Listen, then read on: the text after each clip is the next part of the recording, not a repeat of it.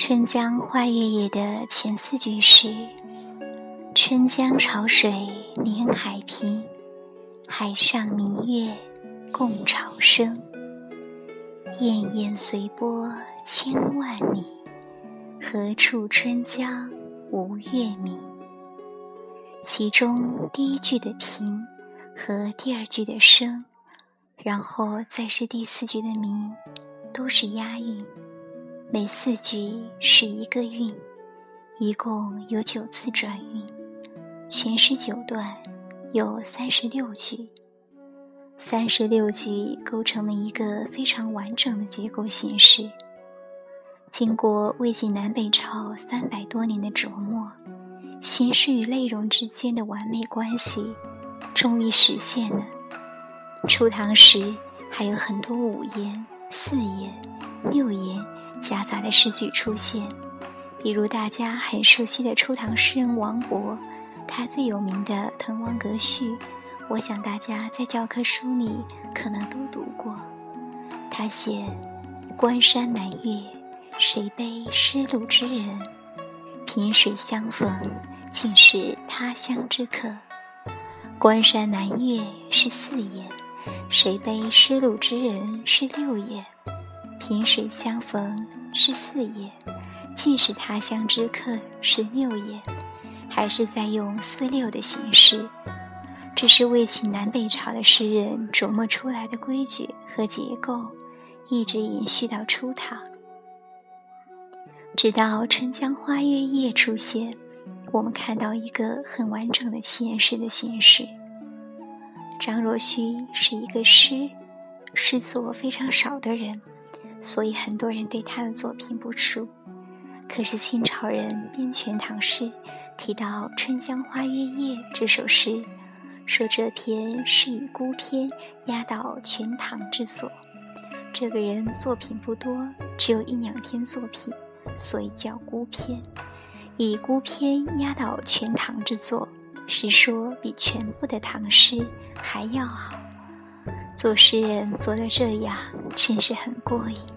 平时不轻易出手，一出手就是最好。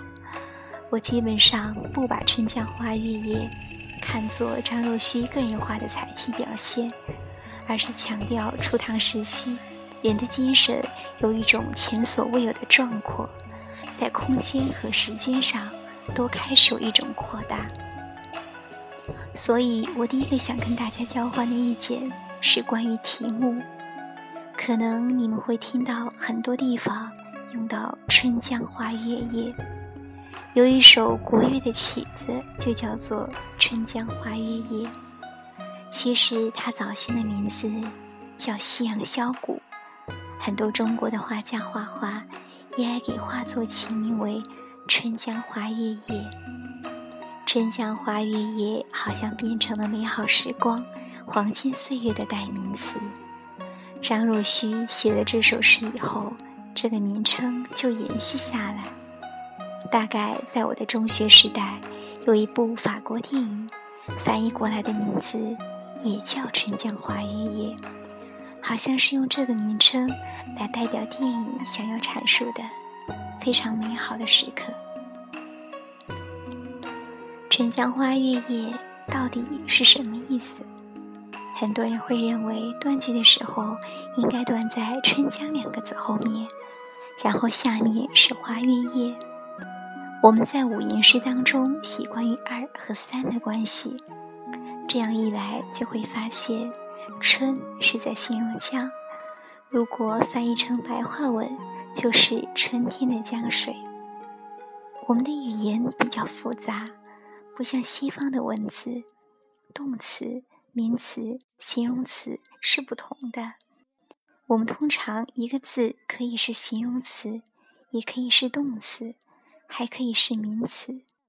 一个人说小孩子在尿尿，这两个“尿”字当然不一样，一个是动词，一个是名词。用汉语写诗的时候，有时候常常由词性本身带来一种暗例风格。如果用五言诗来理解，春江就是春天的江水。花月夜的主词应该是夜晚，就是有花有月亮的夜晚。听起来挺俗气的，可是汉语文学的有趣之处在于汉字本身一个字一个音所涵盖的内容，几乎形成了一个画面，而不只是一个词汇。我觉得将春江理解为春天的江水，可能是一个错误。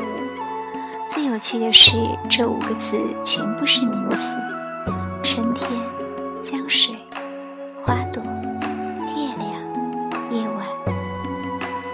我将这五个名词形容为一首交响曲的五个乐章。整首曲子有五个主题：春天是一个主题，江水是一个主题。花是一个主题，月亮是一个主题，夜晚是一个主题，五个主题在交错，它们中间发生了三棱镜般的折射关系。假设春天是一面镜子，花是一面镜子，江水是一面镜子，镜子中间产生了多重投射与折射的关系。这首诗之所以迷离错综和意象丰富，是因为它的五个主题都是独立。